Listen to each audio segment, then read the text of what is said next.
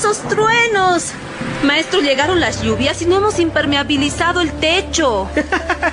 Tranquila, mi señora. Tan pronto seque un poco, impermeabilizamos con Cicatecho. Es durable, económico y fácil de aplicar. Así lo haré. Compraré el Cicatecho. No espere que la lluvia lo inunde. Use Cicatecho, el mejor para impermeabilizar techos, cubiertas y terrazas. Es económico y durable y hace que sus obras queden perfectas. Zika, construyendo confianza.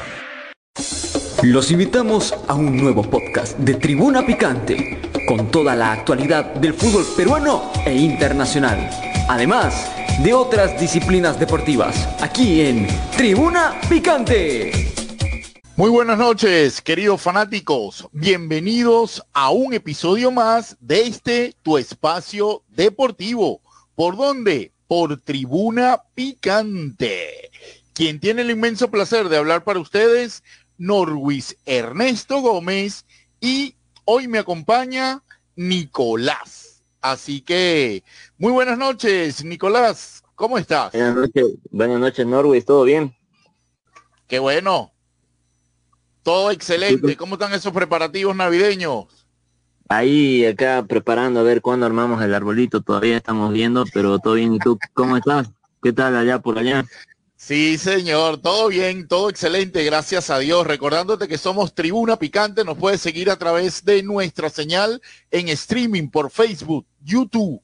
Recordándote también que salimos por Radio Go Latino, conectados contigo y a través de la señal de Radio Planeta 99.9, Radio Planeta a tu ritmo.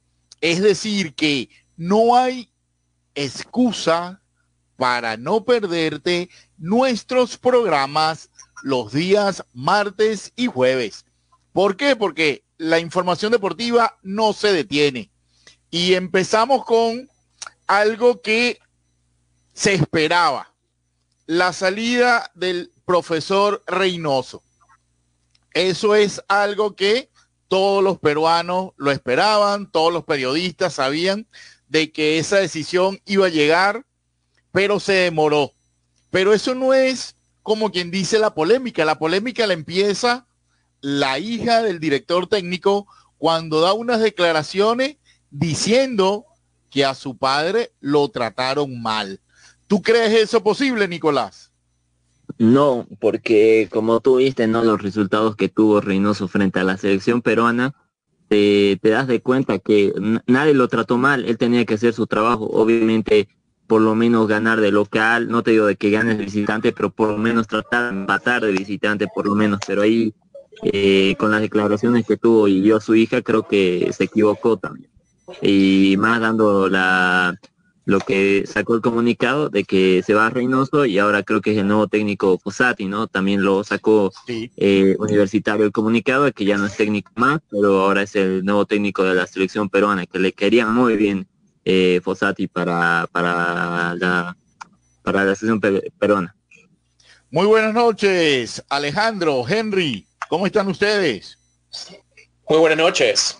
Aquí, aquí nada, entrándonos las buenas nuevas y contento de estar una vez más ante los micros de Tribuna Picante. Muy bien, Henry.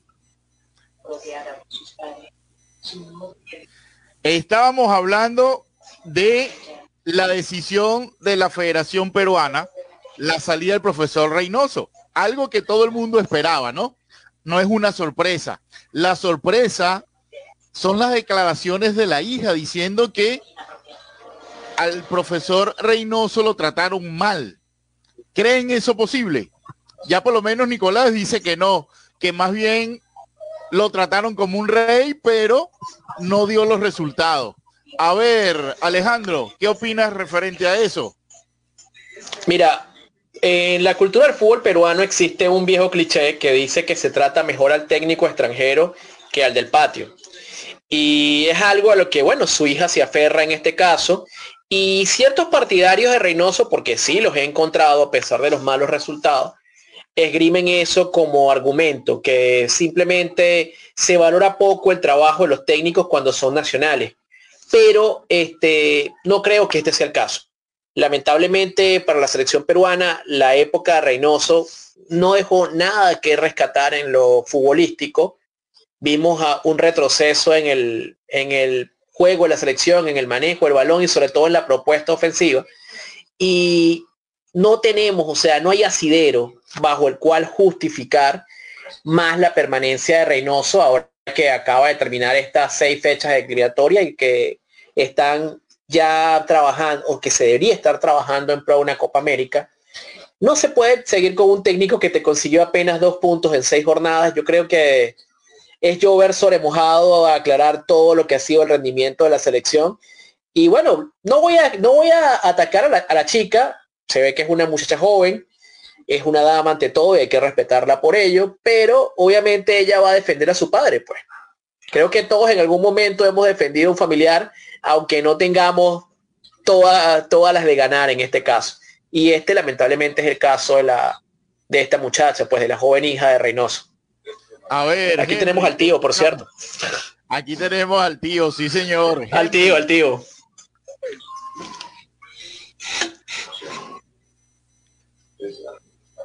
Henry tiene problemas de audio. Henry.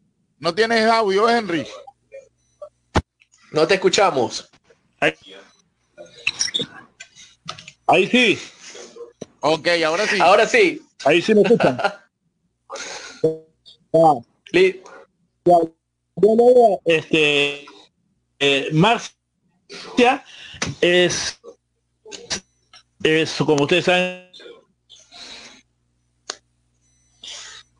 Eso, nos quedó paralizado, Henry. Oh, sí. Mira, Alejandro, lo que tú dices es totalmente cierto, ¿no? Pero no solamente pasa aquí en Perú, eso que a pasa Juan prácticamente que en toda Latinoamérica. Siempre se le ha dado más valor al técnico extranjero que al técnico nacional. Pasa en Colombia, pasa en Venezuela, pasa en todos, en todos lados. Excepto Argentina y Brasil. Efectivamente, pero son los pero pensaba ella que le iban a tratar un poco mejor pero mayor pero ella no no la nación. Ok, escuchemos a Henry, que ya como que está con nosotros otra vez. Henry, ¿qué pasó? ¿Nos escuchas? Henry, ¿ya resolviste los problemas técnicos? ella le echa la culpa a todo la prensa, le echa la culpa a los le echa, la culpa a los hinchas, lo que igual que lo que lo que le pasó a su batalla en la última etapa en Cruz no dio la talla. A-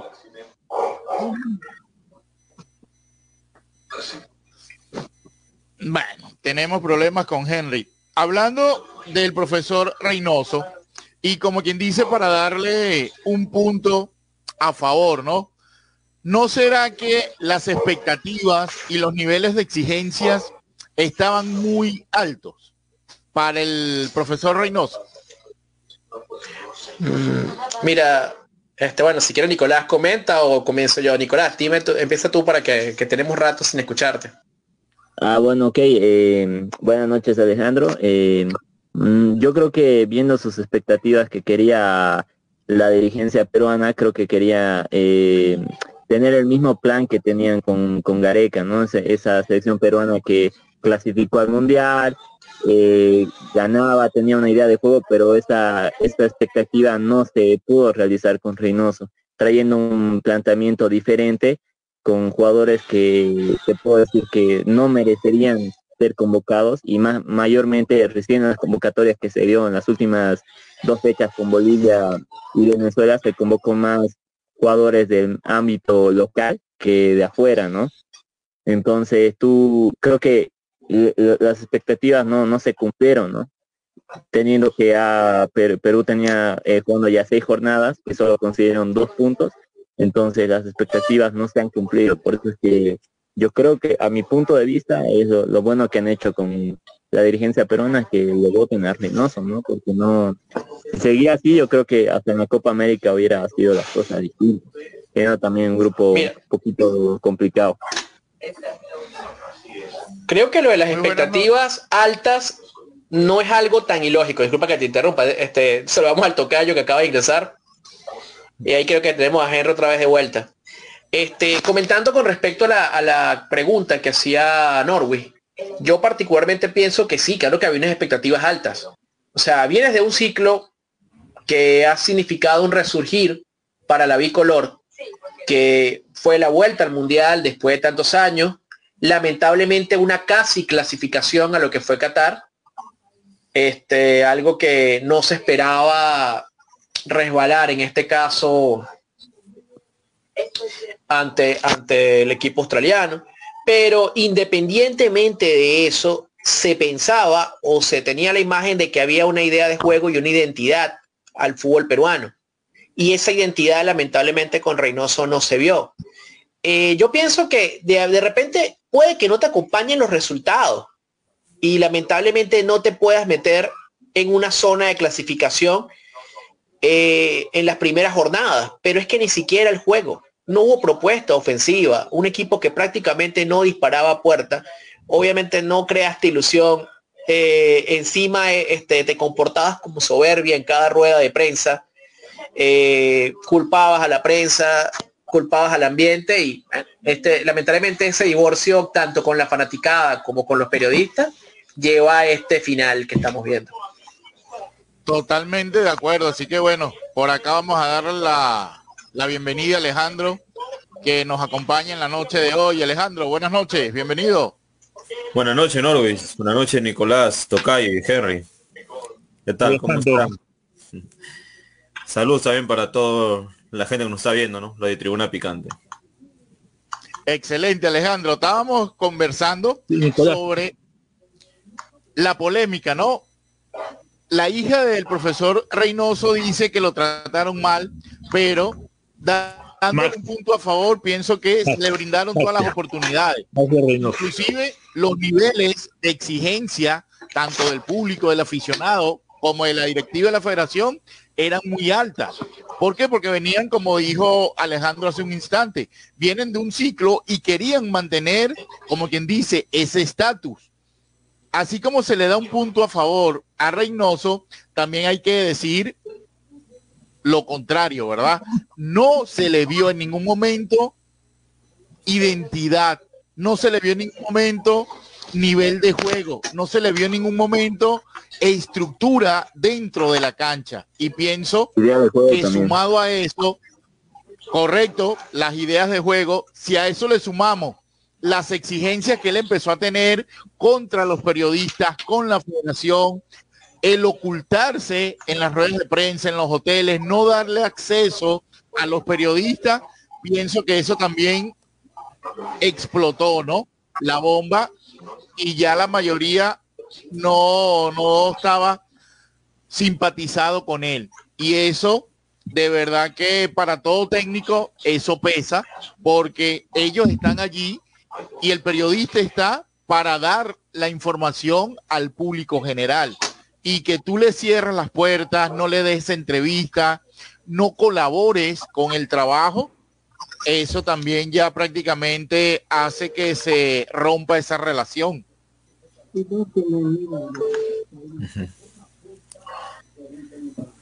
A ver, este, desde mi punto de vista, lo que yo he visto por lo de Reynoso, yo creo que al igual, de igual manera, por ejemplo, si lo comparamos con el último proceso, cuando fuimos a Qatar, de los seis partidos, no, de los cinco primeros partidos, también perdimos todos.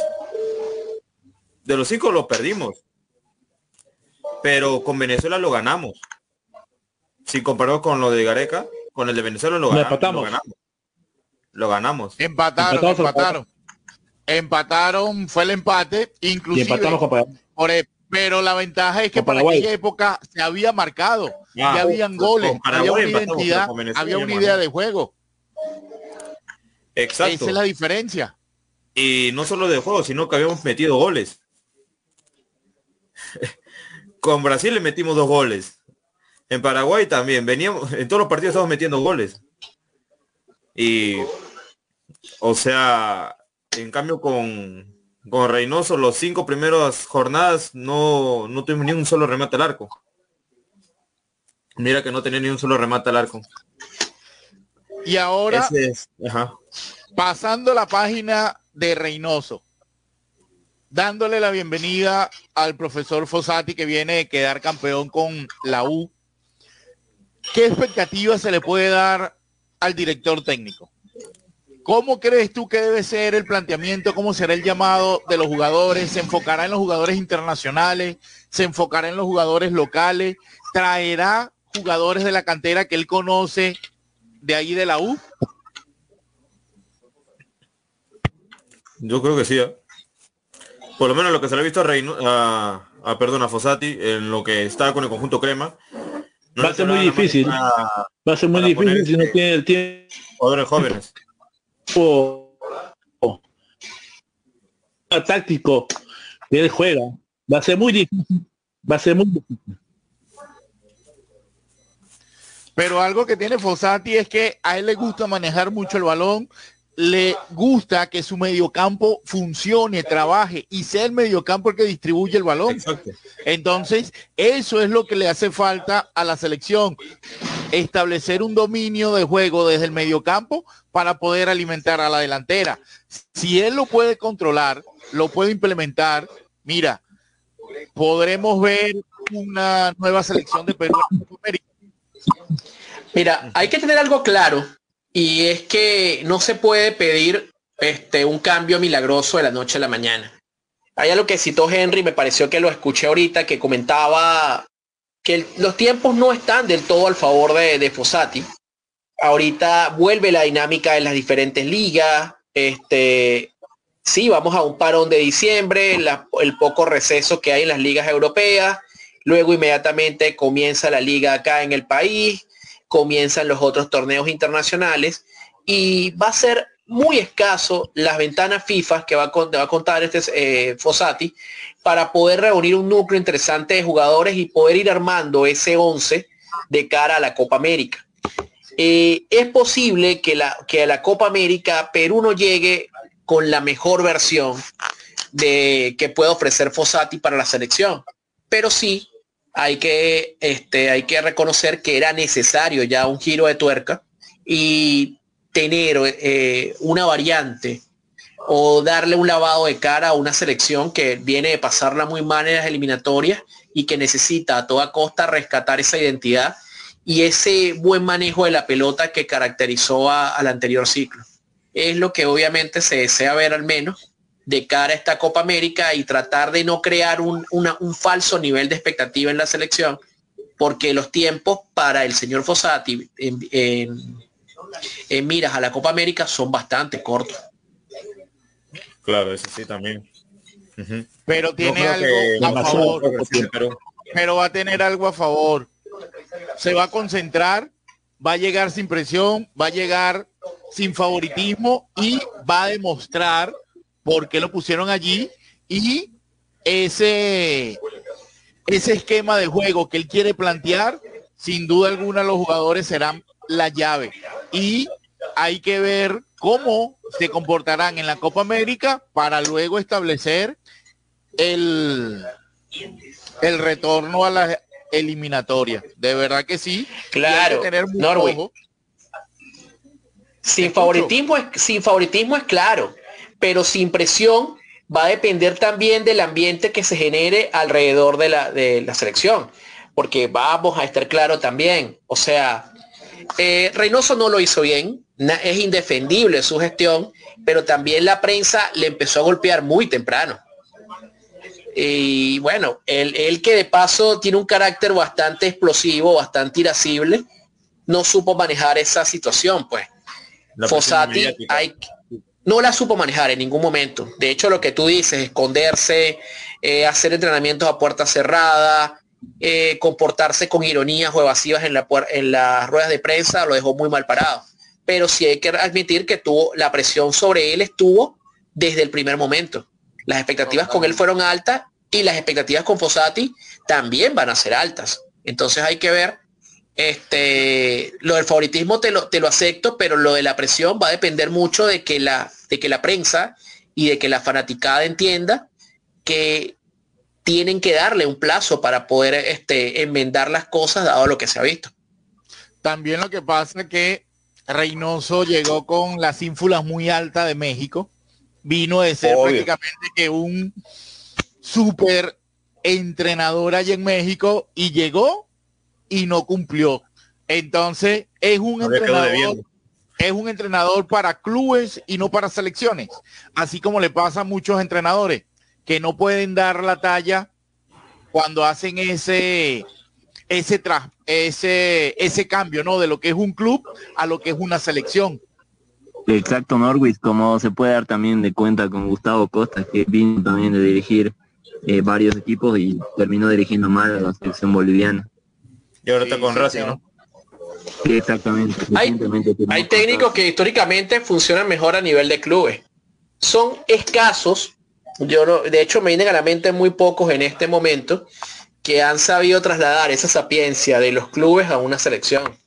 Lamentablemente los casos son, son muy, muy cortos. Creo que uno de los, el más exitoso que recuerdo, Rinus Mitchell, el, el famoso creador del fútbol total. Pero son pocos los que se desempeñan por igual en ambas facetas. Vicente del Bosque, Luis Aragonés, Vicente del Bosque. Sí, sí, es otro, otro ejemplo. Otro digno ejemplo. hizo- Y Luis lo que hizo con el Madrid lo hizo en la selección, pero también tuvo la ventaja, una secuencia, porque Luis Aragonés había estado en esos y le dejó como quien dice el camino ya establecido. Luis Aragonés con el Atlético. Ahí es cuando se ve la inteligencia de un técnico, no dañes lo que funciona. Y eso fue algo que Reynoso no supo, no supo hacer. Y hablando, hablando ya para cerrar, irnos a- al viejo continente, hablando ahorita del Atlético de Madrid, la venta del Atlético de Madrid. ¿Piensas que esa venta que está en el ambiente le puede pasar factura al equipo para las exigencias que tiene hoy en día con la liga y en la Liga de Campeones? Mira, particularmente el Atlético este, ha sido un equipo que se ha querido amparar en esa figura del vecino pobre. Y lo pongo así de simple.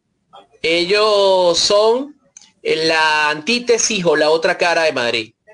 El Madrid más obrero, el Madrid más, más humilde. Y siempre han, han sabido sortear con eso las críticas a, a su nivel de juego, a los logros que han tenido o que no han alcanzado, mejor dicho, en liga o en Europa. Esa ha sido su base para escudar muchas situaciones que a mí particularmente, si yo fuese aficionado de un club como el Atlético, no, no me, no me no las compraría o no las dejaría pasar. El mayor ejemplo que tienes lo tenemos en su técnico, Simeone. Simeone es un técnico que ha tenido temporadas muy buenas con el Atlético, pero también ha tenido temporadas muy malas. Y teniendo plantilla y muchas veces teniendo los fichajes a la mano o complaciéndole con los- las peticiones que ha hecho. Entonces, no pienso que, que vaya a haber más presión para, para el Atlético como club en caso de una venta, porque se han manejado así por muchos años.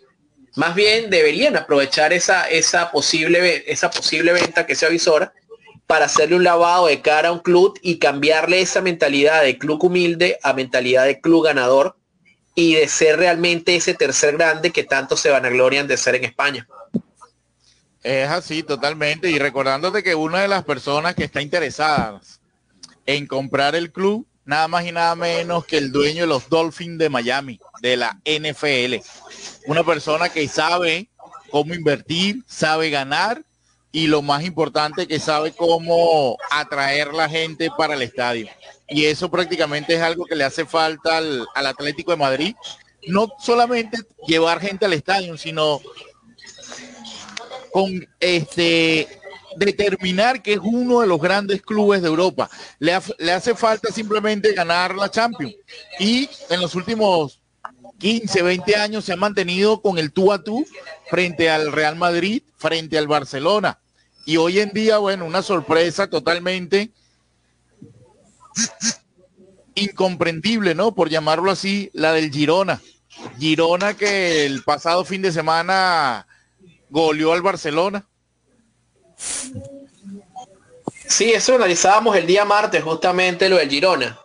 Y Olía, ¿eh? mira, yo pienso que ahí es cuando se ve el trabajo inteligente de un técnico, un técnico que conoce sus, sus fortalezas y también sus debilidades y sabe sacarle provecho a lo que tiene.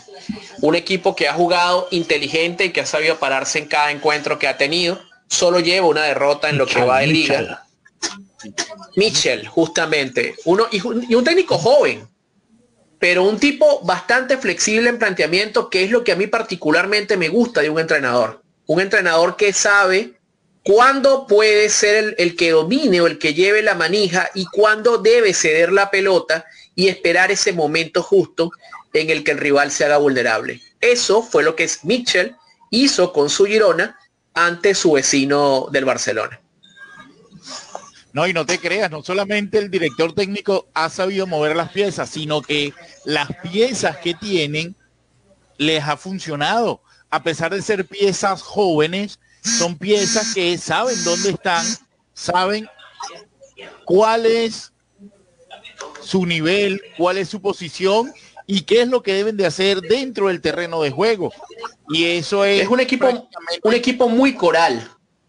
Lo que se ve y es, en, en los resultados. Particularmente me gusta mucho este jugador brasileño, Sabio Moreira. Tremendo. Ese tipo pinta para crack. Realmente un jugador bien interesante, un delantero que da mucha movilidad y que crea peligro.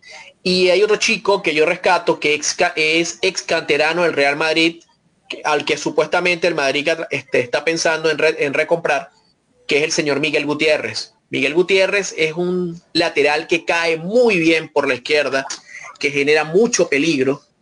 Y ese tipo de, futbolistas jóvenes, con ímpetu, con ganas, y sobre todo, bueno, con, vamos a decir la palabra, con gallardía y temple, es lo que están sacando adelante a este Girona que no tiene nada que perder. Y eso es justamente lo positivo para ellos.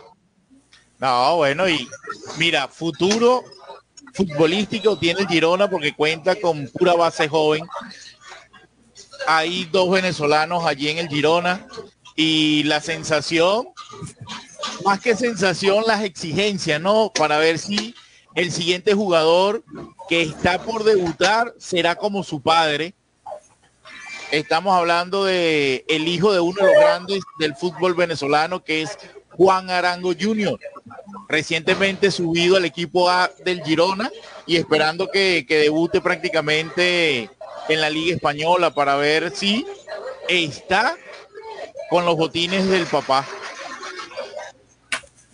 Eso que hay, que hay que tener un poquito de paciencia al, Junior Arango. Es un chico que tiene todas las condiciones, le he visto en varias oportunidades con la selección, le he visto en algunos videos de lo que ha sido las inferiores en España, tiene talento, tiene con qué, pero hay que saberlo llevar. De todas maneras, no creo que en la actual plantilla tenga tanta participación porque a pesar de que se dice mucho porque lo han convertido en cliché que el Girona es una plantilla corta, tiene, tiene mucha gente interesante arriba. Alex García, tienen a este otro chico Blind, creo que es holandés. Tienen jugadores este, muy, este, con mucha movilidad y bueno, hay que esperar, el mismo Yangel, hay que esperar a ver en qué momento el técnico Mitchell, que hasta ahora sabido mover sus piezas, decide darle minutos a este muchacho. Sí, señor. Y hablando de fútbol, para continuar con el fútbol europeo, mañana el sorteo de la Champions. Arsenal, Atlético de Madrid, Barcelona, Real Madrid, el Manchester City, Borussia Dortmund, el Bayern, el Copenhagen, el Inter, Lazio, el PSV Eindhoven, el PSG, el Oporto y el Lexing. Son los equipos que estarán mañana en ese bombo para ver cuáles son esos enfrentamientos de las siguientes jornadas en la Liga de Campeones. ¿Qué sorpresa podemos obtener allí en la Liga Campeones? Mira, suena feo, pero el Copenhague obviamente va a ser el equipo que todos quieren. Eso, de eso no me cabe duda el Copenhague va a ser el club que la gente desea y probablemente el PSG, el, el, mismo Inter o el Napoli sean de los equipos a los que menos querrán cruzarse los que quedaron de primero. Esa va a ser la realidad del sorteo de mañana. Más allá del Copenhague ha sido una sorpresa, es evidente que al menos en el papel luce como el rival más accesible para cualquiera de los que fue primero en su grupo. Y hay que hablar, ¿no? De un grande que no la está pasando muy bien en el fútbol europeo y en este caso en la Premier League. ¿Qué está pasando con el Man el Manchester United? El Manchester United, se me había olvidado el nombre, iba a decir el City, con el Manchester United. ¿Qué está pasando? El año pasado le echaban la culpa a CR7, que Cristiano Ronaldo era el culpable. Y este año, esta temporada no está. ¿Qué está pasando? Allí se le está dando la razón a CR7 que decía que era el técnico que no funcionaba, era el técnico que no servía, que era el técnico que no sabía plantear el juego. Y Sigue el Cristiano de grupos. A mí me parece inexplicable que, que Ten Hag siga siendo el director técnico del Manchester United a esta altura. Sinceramente. Más allá de que quieran escudarse que no, no pueden competir con la chequera del Manchester City y quieran esgrimir eso como argumento, el United ni siquiera compite en la liga. El United ha pasado de ser protagonista a ser simplemente comparsa. Ni siquiera animador, porque no es, un, e, no es un equipo que provoque ver, no es un equipo con un planteamiento, con una idea interesante. Rescato en cierta medida Garnacho, rescato la vuelta de Barane, eh, rescato incluso el hecho de que poco eh, ya este, el señor Harry Maguire eh, se ve un poquito más seguro en la, en la saga. Rescato el papel de Casemiro, pero hasta allí. O sea, de resto no se ve gran cosa. Un Onana que no es ni la sombra de lo que fue como portero en el, en el Inter. Es un equipo que sinceramente, con todo, el, con todo el perdón que me merece, porque es un grande, aburre ver realmente es soporífero ver al United. Es un equipo que sinceramente carece totalmente de identidad ni idea de juego. Lo que le está pasando al, al Manchester United, y es desde mi punto de vista, se han enfocado más en comprar, en traer jugadores que proyectarlo desde la cantera, que cultivarlo desde la cantera. Entonces, eso también es algo que te va pasando factura a largo plazo. Si tú no te enfocas en tu juego interno, si tú no te enfocas en tu cantera, si no te enfocas en tus raíces, no vas a poder tener o mantenerte en un alto nivel. Mira, sí no, porque vamos a ser sinceros, el fútbol actual, las plantillas o los equipos que dominan el mundo, el dominan el, el, el orbe futbolístico, no tienen plantillas hechas en casa. El Madrid no la tiene. El City tampoco la tiene. Eh, otro ejemplo, el Inter, que obviamente donde está de protagonista en, el campeonato italiano, en la Serie A, no lo tiene. El PSG menos. Lo que pasa es que una cosa es comprar y otra cosa es saber hacerlo. El United no ha armado un verdadero team. El United no tiene una idea de juego. Trajeron a un jugadorazo, porque para mí es un jugadorazo como Anrabat, y lo ponen de lateral porque te choca con Casemiro en planteamiento táctico. Entonces ahí es cuando tú dices, o sea, ¿de qué te sirve tener dos centros, dos mediocentros de lujo, porque son para mí dos de los mejores mediocentros que existen actualmente, si se van a entorpecer entre ellos? Ese es el mejor ejemplo de lo que ha sido una mala gestión de plantilla. Y eso es lo que ha tenido el United. Lamentablemente yo, yo entiendo lo que planteas cuando tú dices que te gustaría ver más equipos que hagan cantera, quizás como lo fue aquel Barcelona de, de que dejó Rijkaard y que continuó con Peck, pero ya ahorita eso se ve cada vez más poco. La, la realidad actual es que los equipos necesitan invertir para construir plantilla. Claro, pero tú pero saberlo hacer. Una base. Tú también tienes que tener una base para suplir, suplantar esas grandes estrellas de tantas competiciones, la liga, la copa, los juegos internacionales. Entonces, tú tienes que tener siempre una base y si tú no tienes la base no vas a funcionar porque es como un engranaje. Tú necesitas claro. grandes piezas, pero también necesitas las piezas pequeñas. Tienes piezas pequeñas, pero hay equipos que inclusive no te tienen tantas piezas pequeñas y te funcionan. El mejor ejemplo para mí es el City. El City tiene una cantera increíble. Yo en estoy revisado la plantilla del City y varios de los mejores jugadores jóvenes conceptuados de la Premier y de Europa misma pertenecen al City y no han tenido y no han tenido oportunidad que el primer equipo dada la playa de figuras que tiene. Aún así, Guardiola ha sabido engranar un equipo y ha sabido hacer los fichajes necesarios para armar un conjunto interesante. Pero esto no es el caso del United. Te puse el ejemplo en Rabat, el mismo Varane. O sea, hay jugadores, tienen, tienen sobrepoblación de figuras que están acostumbradas a ser titulares y no, y se entorpecen en el campo. Están tirando a Rabat a un lateral, lo ponen de central para no sentarlo porque es un jugador de calidad, pero no lo aprovechas en su mejor lugar porque ya tienes a otro en ese puesto que es Casemiro. Entonces no hay una buena gestión. Simplemente han comprado por comprar. Mira, de los 16 equipos que van a participar mañana en el sorteo de la Champions, ¿qué juego te gustaría ver entre esos equipos que tienen allí ese bombo de mañana? ¿Qué partido te gustaría ver? Mira, partido interesante, este, pudiera ser volver a ver un Barcelona contra Inter, que son dos equipos que se conocen y se tienen, digamos, una deuda pendiente en vista de lo que fue el, la eliminatoria pasada, puede ser un, cruce interesante. Me gustaría ver volver a ver al Madrid contra el PSG, sería también otro cruce, digamos, con Morbo. No, se lo lleva igualito el Madrid. A como está jugando el PSG hoy en día se lo lleva el Madrid. Sí, pero tiene, tiene un componente adicional y, obviamente volver a ver a Mbappé, después de toda la polémica que se ha creado en torno al jugador, creo que sería bien interesante de ver. El resto de los equipos para mí son incógnitas porque son equipos que mostraron un, buen nivel en la fase previa que hay que ver si pueden trasladar ahorita.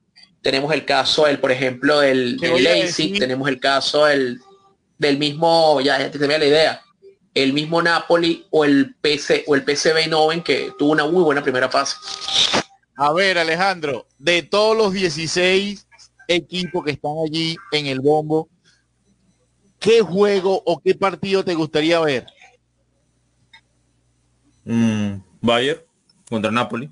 A mí me gustaría ver ese. Bien, excelente. Es una buena combinación.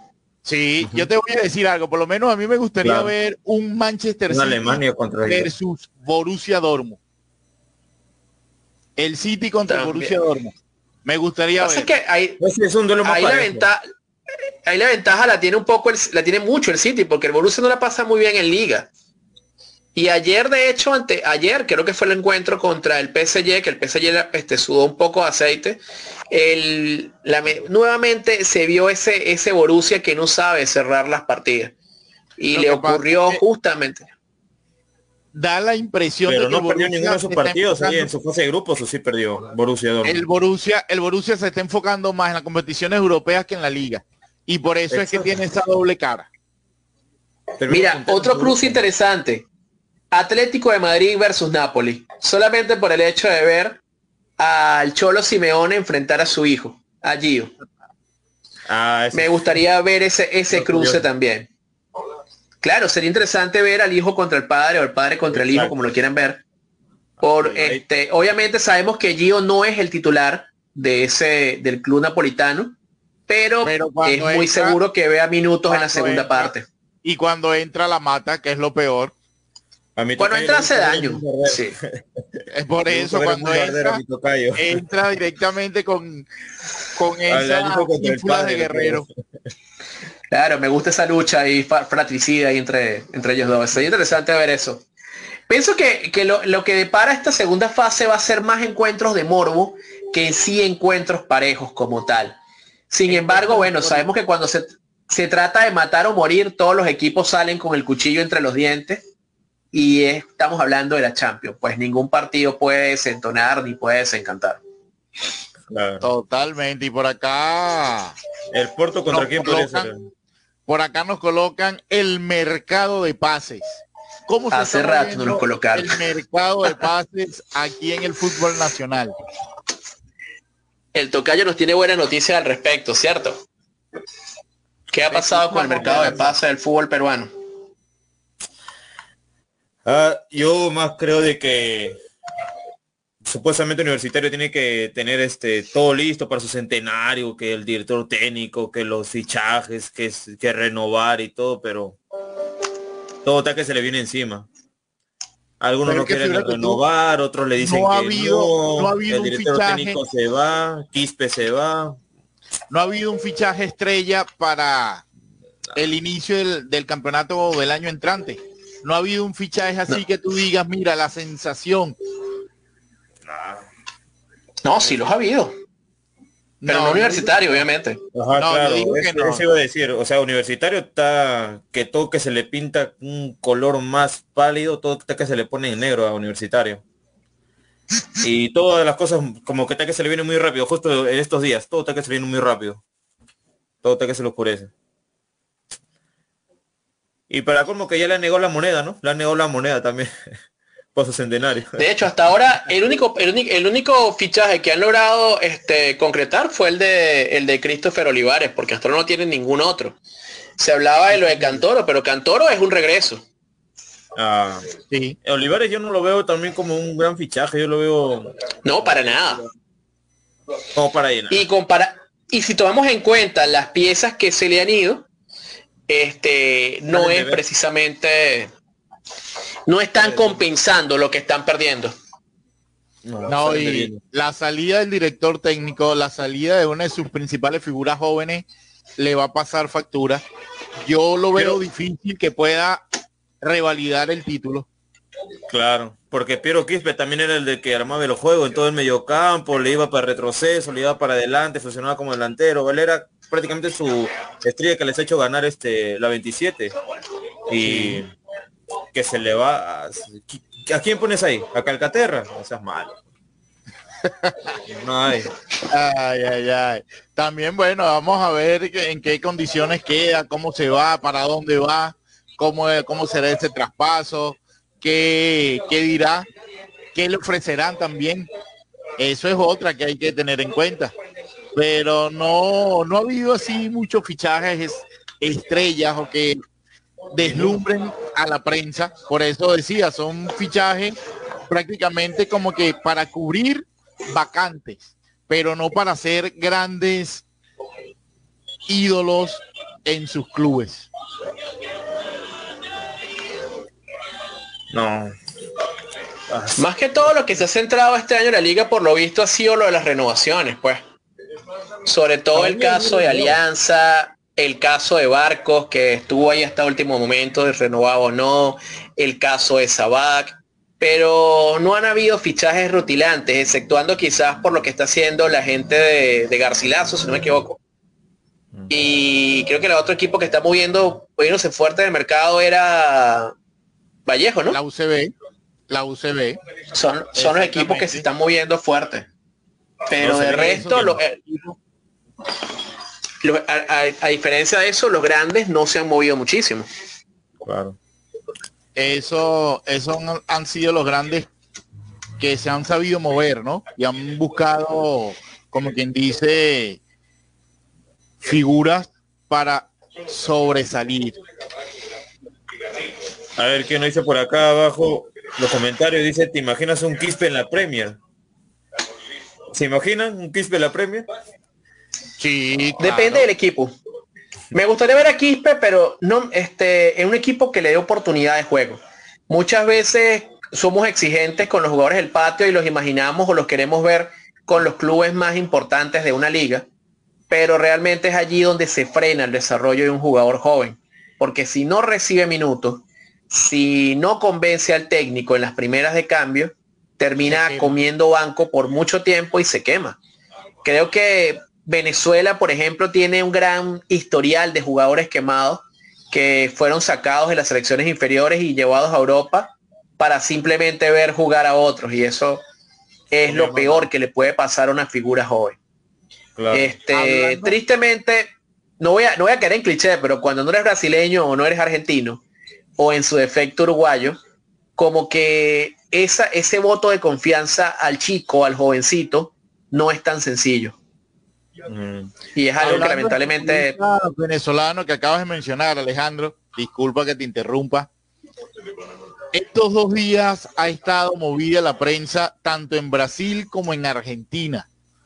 Suena el nombre de Jefferson Soteldo para Boca o para River. Bueno, mira, Sheik, yo como bostero me gustaría verlo en Boca. A mí particularmente me gustaría ver a, me gustaría verlo con la 10 allá en Boca, pero aguante Boca. Pero bueno, realmente si se va a River sería interesante por la compañía de Rondón. Efectivamente, fíjate tú que Salomón Rondón tenía prácticamente que un pie en el fútbol mexicano. Y la directiva, cuando lo contacta y le dice, mira, si te queda, podemos hacer esta dupla, podemos hacer esta llave. Me quedo. ¿Qué vamos a hacer? Entonces empezaron las negociaciones con mayor intensidad. Existe la posibilidad y prácticamente dicen los medios argentinos que están en un 40-60% las negociaciones con el Santo y la intención es darse a Soteldo para el River Plate. Mm. Mira, para Venezuela sería la mejor noticia tener a los dos jugando juntos. O sea, es básicamente como tener a, tus dos hombres goles este, en, un, en un nivel de entendimiento superior que sabes que cuando lo traslades a la selección ya debería ser automático, debería ser de memoria. El detalle está en que el rondón de la selección no es el mismo rondón del, del River. Y habría que ver si la llegada de Soteldo potencia más bien a, Rondón, que debería ser lo contrario. Rondón es el veterano y Soteldo, digamos, el, el, más joven que debería nutrirse. Pero en este caso, Rondón no, no ha sido ese indiscutible en River, ha tenido muchas críticas y habría que ver si esta llegada posible especulativa llegada de Soteldo repercute en algo positivo para el gladiador. Acá J que nos dice que quieren ver a Soteldo ahí con Advíncula en el Boca. Pero, ¿verdad? Este tocayo, eh, Rondón no, no está en el River ya. Rondón tiene un pie en la Liga Mexicana. Se, este, nos acaba de decir Norwood que aparentemente hay conversaciones para que se quede. Claro. Pero, pero Rondón es pretendido por dos equipos mexicanos. Sí, yo lo él, tenía prácticamente que el, pie en el Pachuca. Él tenía ya el pie en el Pachuca y lo la directiva del River lo llamó y le dijo, mira, vamos a hacer algo, quédate y hacemos esta llave, vamos a hacer esta dupla, vamos a ver qué podemos negociar para que te quede. Y esa fue una también puede ser cual también puede ser una renovación enganche. ¿Te acuerdas que en el fútbol se ve también eso, aunque no es algo que la gente entienda mucho? Pero tú a veces una, una directiva opta por quedarse con un jugador para facilitar la llegada o la transición de otro.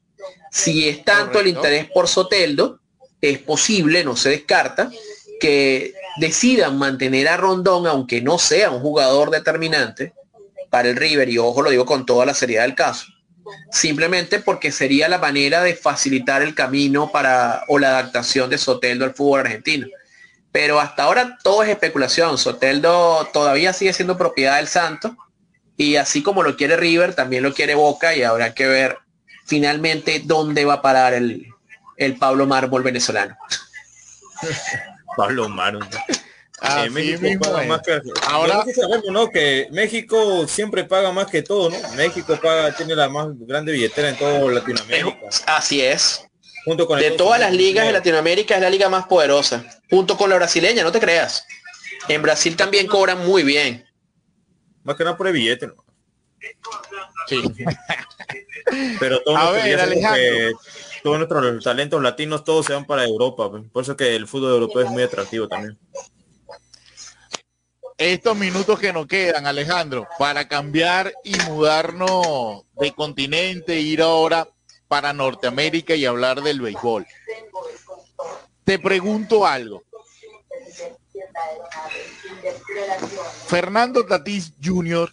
por encima de 300 millones, Mike Trout por encima de los 400 millones, Soei Otani 700 millones y tienes a un Ronald Acuña con 100 millones.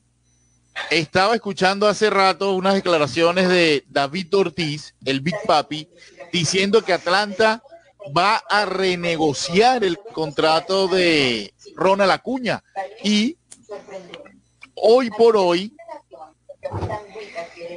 le tienen que dar prácticamente que por encima de los 500 millones porque es el único pelotero que ha dado lo que vale. Mira, este, si vamos a si vamos a su valor real, claro que merece. Si está, lo estás comparando con Tatis Jr., lo comparas con un Maitrao que últimamente ha estado un poco en declive por las lesiones y lo comparas con un Tatis Jr. que tuvo un comienzo lento porque venía una suspensión. Obviamente Acuña ha tenido la temporada de su vida, la mejor temporada ofensiva para un pelotero venezolano, te lo dije antes y te lo vuelvo a repetir ahorita, con todo el respeto que merece mi paisano y, y, tigrero Miguel Cabrera.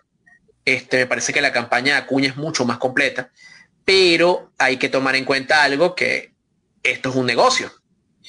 Acuña merece una renegociación, claro que sí. Atlanta, digamos que lo firmó muy joven.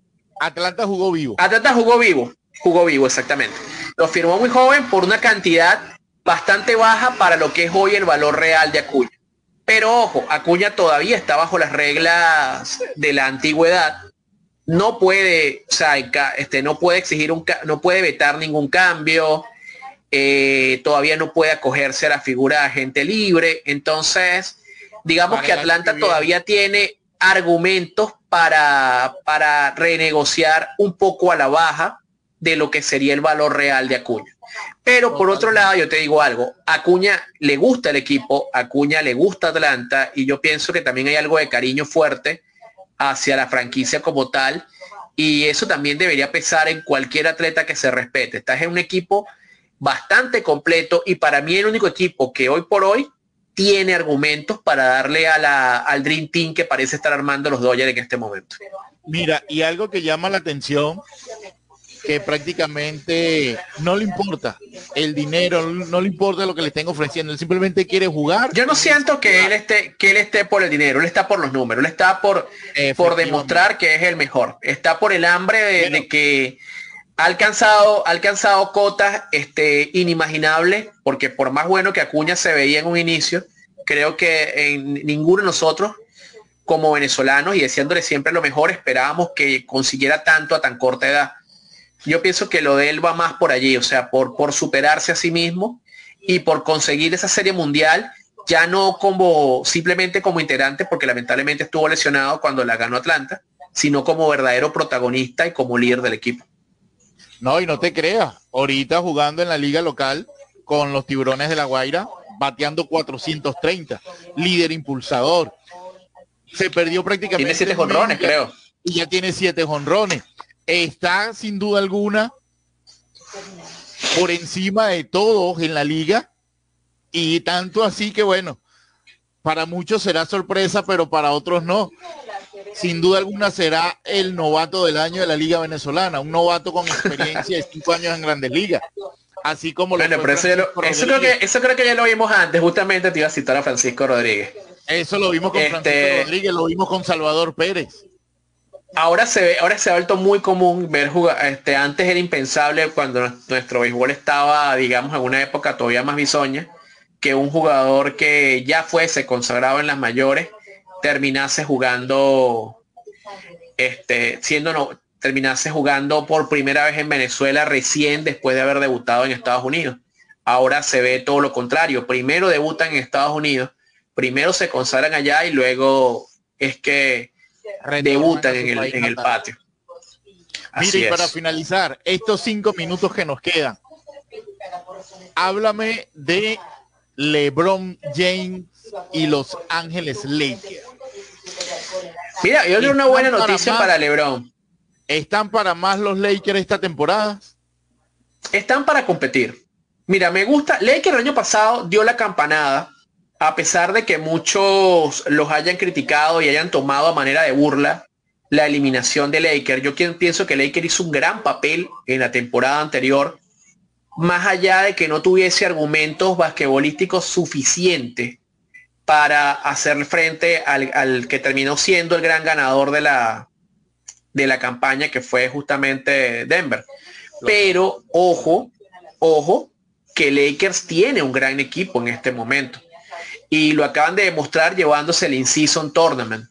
Para ilustrar un poco la idea, yo sé que aquí en, el, Perú estamos acostumbrados más a ver el, el fútbol el In-Season Tournament es un experimento que acaba de hacer la NBA y que es muy similar a una Copa del Rey o a una Copa de Liga, una Copa Italia o una Copa de la Bundesliga.